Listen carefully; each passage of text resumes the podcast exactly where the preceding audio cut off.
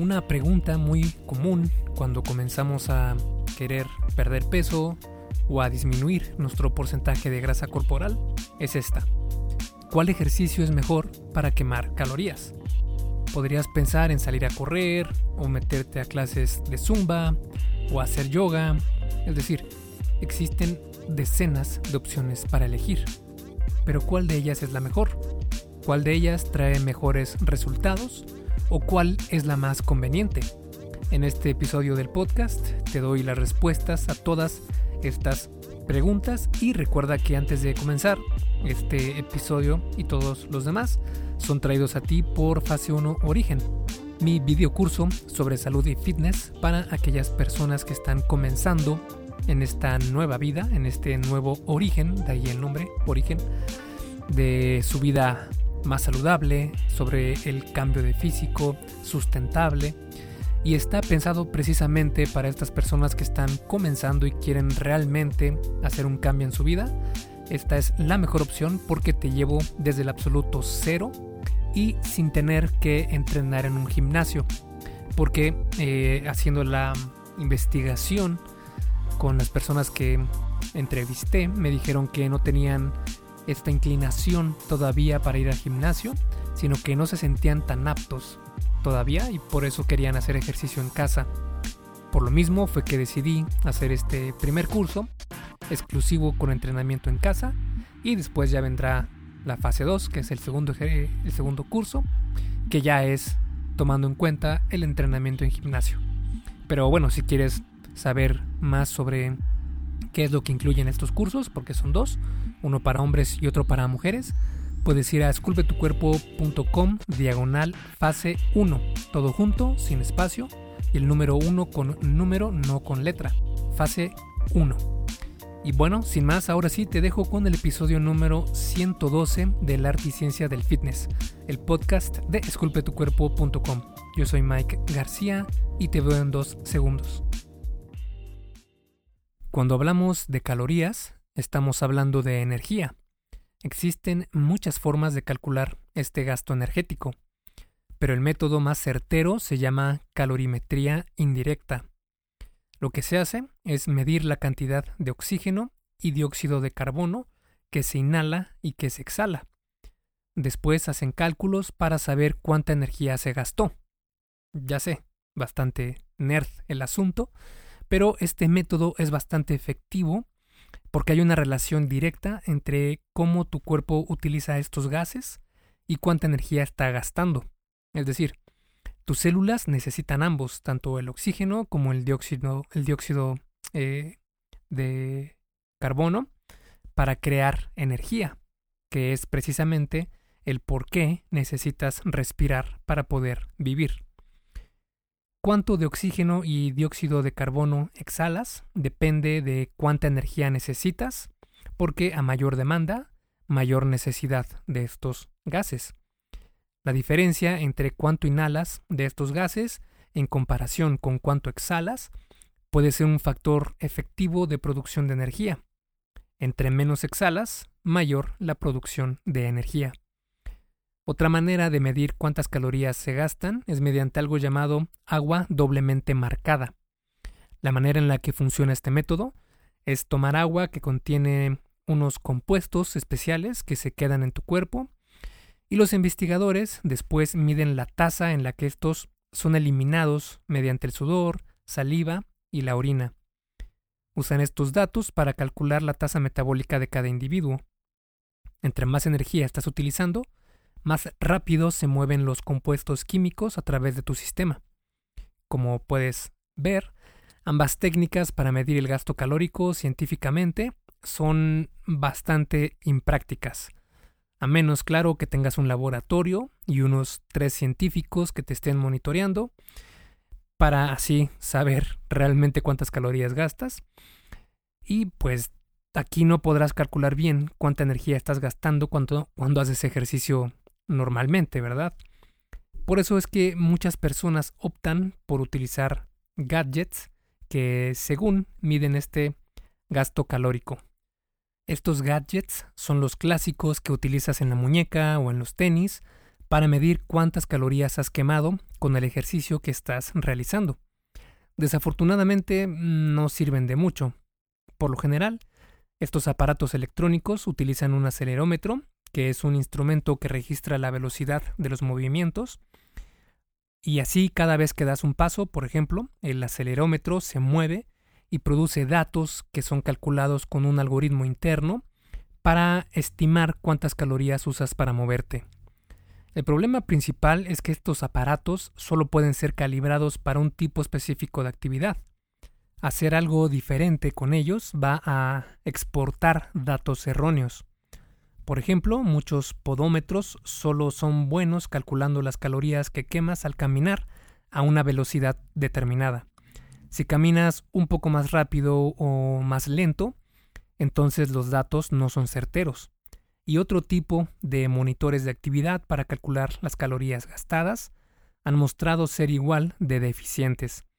De hecho, eh, si quieres saber más sobre este tema de los gadgets, puedes buscar en Esculpe tu cuerpo eh, gadgets precisamente y te va a aparecer un artículo que escribí sobre el tema y em, el gadget, entre comillas, más efectivo, a mí, en mi opinión, y por qué este gadget, entre comillas, es literalmente gratis. Y bueno, regresando al tema, pasa lo mismo con las aplicaciones de celular.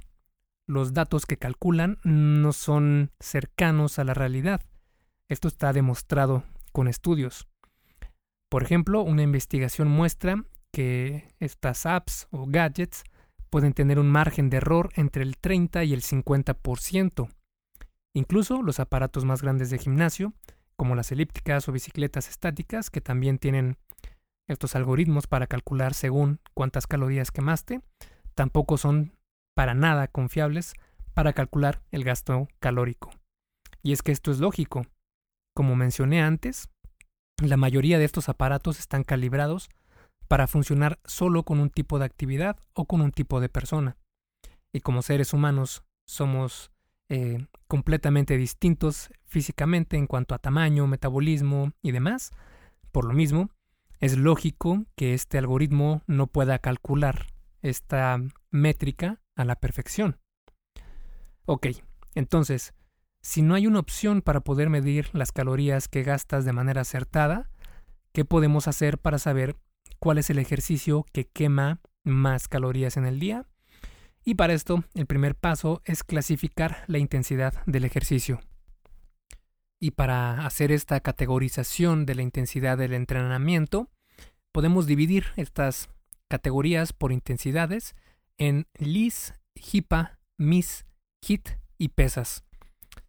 Entiendo que tal vez no tengas en absoluto alguna idea sobre qué significan estas siglas, pero vamos a analizar cada una para que te quede muy claro. Comenzando con el LIS, que por sus siglas en inglés significa Low Intensity Sustained State, que este tipo de cardio es de baja intensidad y que puedes mantener por mucho tiempo sin problema. Por ejemplo, imagínate caminar. Después está el HIPA, que es High Intensity Incidental Physical Activity, que es la actividad cotidiana que realizas eh, en tu día a día, pero poniéndole un poco más de intensidad.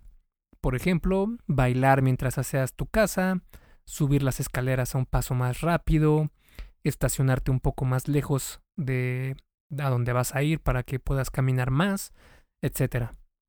De hecho, si quieres conocer más sobre este tema del HIPA, puedes ir a esculpetucuerpo.com y busca HIPA, se escribe H, W I latina, P de Pepe, A, HIPA, y te va a aparecer un artículo donde explico más sobre este tema. Y después está el MIS, que es el Moderate Intensity Steady State, que este es el tipo de cardio tradicional, por ejemplo, salir a trotar. Después está el HIT, que es High Intensity Interval Training, que es el tipo de cardio que haces por intervalos fuertes, intensos. Y después tienes un intervalo de intensidad muy baja, casi de recuperación, y haces eso por diferentes intervalos. Por ejemplo, puedes hacer 30 segundos a tu máxima capacidad al correr, es decir, a la mayor velocidad posible por 30 segundos, y después caminas a un paso moderado a rápido por minuto y medio.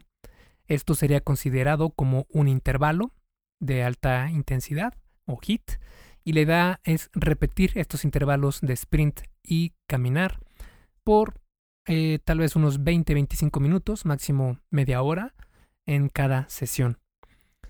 Después están las pesas y esto significa pues levantar pesas.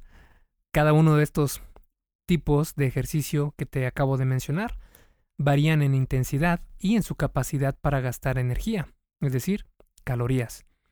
El LIS y el HIPA son bastante efectivos porque puedes hacerlo por mucho tiempo sin mucho problema. Pero he ahí también su principal desventaja para que sea efectivo requiere de mucho tiempo. Y siendo sinceros, cuando pensamos en hacer ejercicio para quemar más calorías, se nos viene a la cabeza hacer cardio o MIS, ya sea en su versión eh, de intensidad moderada como MIS o más intensa como HIT o pesas. El cardio o MIS es bueno para tu corazón y para ganar más condición física, pero no es una manera eficiente de gastar más calorías. Digo esto porque entre más pesado seas, más calorías gastarás porque tu cuerpo necesita más energía para moverse. Pero tarde o temprano, tu cuerpo se va a adaptar. Así es. Conforme vayas bajando de peso, la pérdida de grasa será un poco más problemática si solo haces cardio. Además, si solo haces cardio, los resultados en tu físico no son los mejores. En lo particular, pienso que el entrenamiento de resistencia, es decir, con pesas, es el mejor ejercicio para transformar tu físico y para quemar calorías también. Porque se ha encontrado evidencia de que esto es cierto. Los beneficios del entrenamiento de pesas son muchísimos e incluso la ciencia ha llegado a considerarlo como medicina para el cuerpo humano. Por si esto fuera poco, también se ha encontrado que al entrenar con pesas puedes seguir quemando calorías a lo largo del día o incluso días. Tomando todo lo anterior en cuenta, vamos a ver qué es entonces lo que verdaderamente tienes que hacer para perder grasa corporal. Hey, rápidamente, antes de seguir con el episodio, ¿me harías un favor? Si te está gustando lo que estás escuchando en este podcast, ¿puedes compartirlo en tus redes sociales? Basta con que tomes una captura de pantalla o te tomes una foto y compartas la publicación en Facebook, Instagram o en cualquier otra red social mencionando el podcast El arte y ciencia del fitness. Porque simplemente con que hagas esto, que realmente no te lleva más de un minuto, me ayudas un montón a que Esculpe tu cuerpo crezca y podamos cambiarle la vida a muchas más personas. Y si haces esto, no olvides etiquetarme en la publicación para que pueda agradecerte personalmente. En Facebook estoy como blog Esculpe tu cuerpo y en Instagram como Esculpe tu cuerpo. Vale, sigamos entonces donde nos quedamos en el episodio. Y para responder esto, puedo contarte un poco de mi travesía para perder peso, porque probé muchísimas cosas. Algunas funcionaban por un rato y luego rebotaba al mismo peso con el que comencé. Otras no eran para nada saludables e incluso hubieron algunas que no tenían ningún sustento científico y solo me hicieron perder el tiempo. Pero todo cambió en cuanto comencé a aplicar lo que la ciencia ha encontrado que es efectivo. Y estas fueron las tres estrategias principales que me permitieron perder grasa y ganar músculo.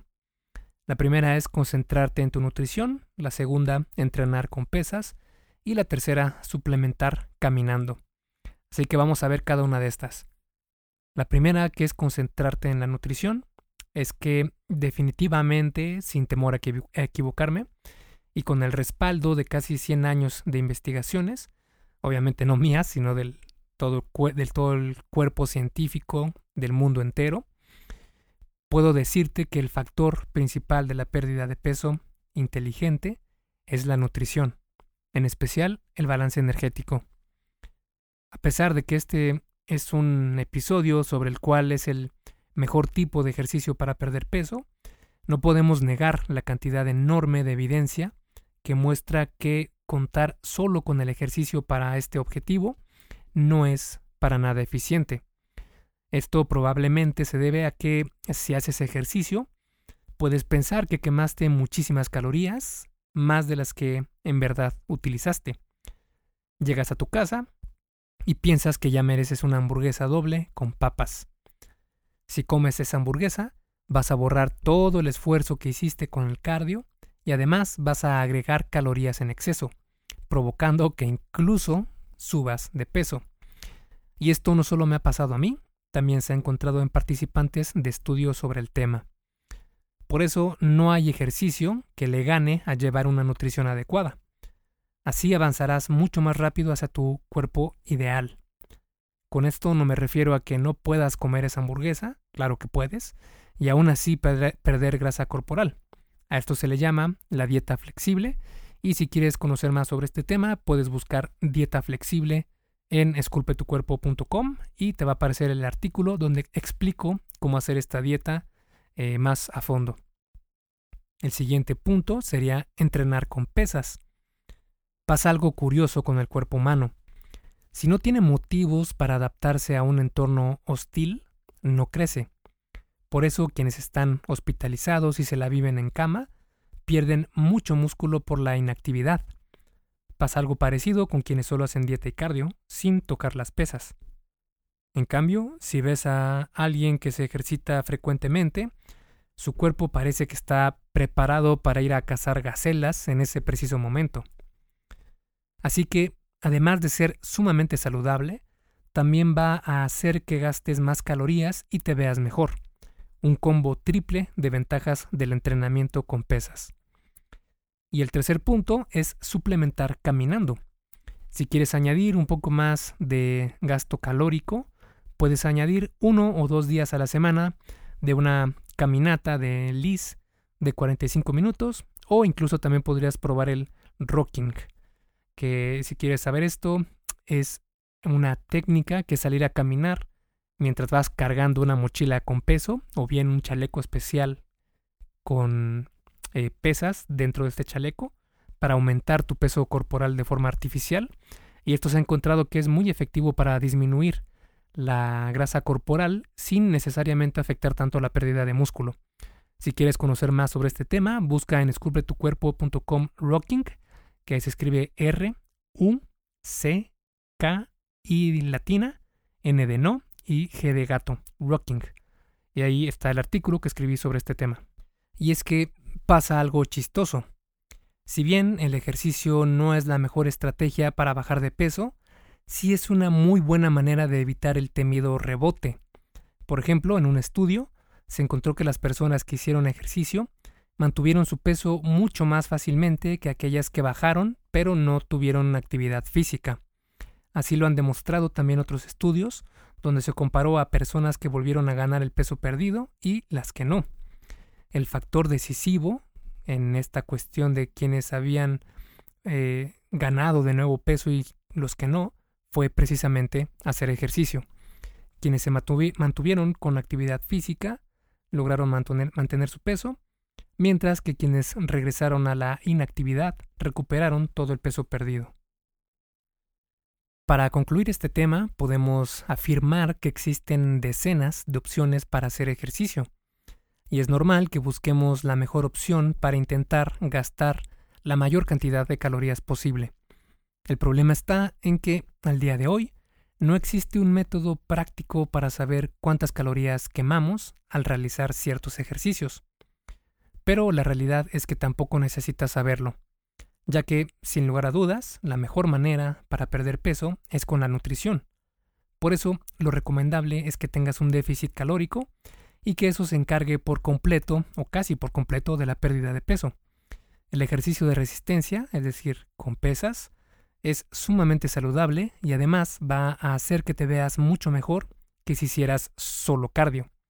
También hay evidencia de que puede estimular el gasto calórico aún después de varias horas o incluso días después de tu entrenamiento. Si quieres complementar, puedes añadir uno o dos días de caminata para hacer este gasto calórico más grande. Haz esto y créeme que verás resultados mucho más rápido que si solo te enfocas en buscar los ejercicios que queman más calorías. Esculpe tu vida, comienza con tu cuerpo. Y hasta aquí el episodio del podcast de hoy. ¿Te gustó? Si es así, déjame una calificación y tu opinión en Apple Podcast. Es muy sencillo y no te lleva mucho tiempo. Con esto me ayudas a que el podcast suba en el posicionamiento de Apple y así podamos llegar a más personas. Si tienes alguna duda o sugerencia, puedes mandarme un email a contacto. Veo absolutamente todo lo que me llega al mail y respondo personalmente a todos. Puedo tardarme un poco por la cantidad de mensajes que recibo al día, pero ten por seguro que sí te responderé. Gracias por escuchar el podcast de la arte y ciencia del fitness y espero haberte ayudado a aclarar algunas de tus dudas. Y antes de irnos, si te gustó el episodio, entonces probablemente también te guste el checklist que hice para saber si estás haciendo lo correcto para ver resultados en el gym. Si no estás viendo los resultados que quieres, se puede deber a varios factores. Este checklist funciona como una guía para que veas dónde puedes mejorar y poder seguir progresando. Es completamente gratis y puedes bajarlo en esculpetucuerpo.com diagonal lista. Me despido y nos vemos en el siguiente podcast.